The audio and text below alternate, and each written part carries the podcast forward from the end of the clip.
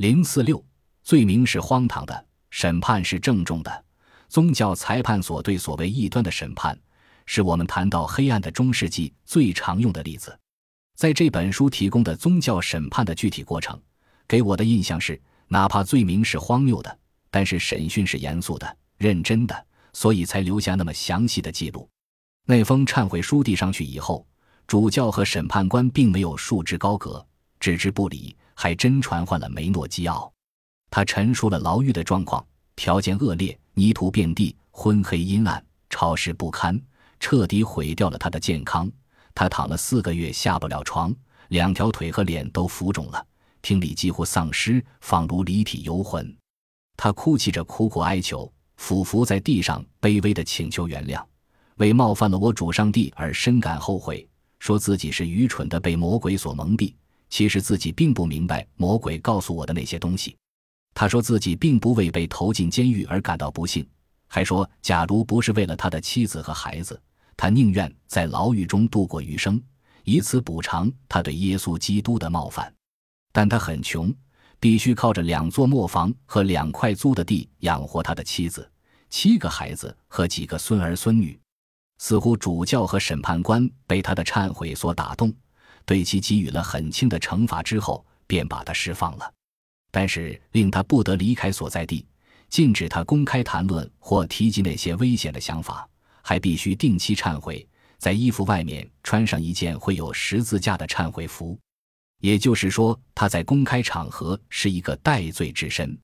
他要出狱，还必须有一个保人，一个叫比亚西奥的朋友出面为他作保。如果梅诺基奥违反释放条件的话，将缴纳一笔罚金。梅诺基奥回到了家，身心俱已残破不堪。梅诺基奥回到了家中，难以置信的是，他还恢复了自己在乡里乡邻中的地位。尽管触犯了教廷的天条，遭到了惩戒，还被投进了监狱，但是，一千五百九十年，他居然被任命为教堂的管理人，还监管教区基金。新的教区神父是梅诺基奥的童年好友，金茨堡猜想。他可能在这一任命上帮了忙。当时没人觉得让一位异端分子，而且实际上就是一个异端的头子担任这个职务有何不妥。按照金茨堡的说法，管理人这个职位经常由磨坊主担任，这大概是因为他们有一定财力垫付教区管理所需的资金，而他们通常都会延迟交付从信众那里收集的失仪税，从中赚上一笔。随着时间的流逝。梅诺基奥便试图去除判决给予他的那些惩罚，即摆脱身着忏悔服和不得离开居住地的禁令。于是，在他被释放的大约六年后，他决定前往乌迪内去见新上任的宗教法庭审判官，请求免除这两项责罚。虽然关于去除忏悔服得到的回复是否定的，然而他行动自由的要求则得到了同意，可以在各个地方营生。以疏解自己和家人的贫困处境。过去我们所知道的黑暗的中世纪宗教法庭的审判，就是为了清除异端。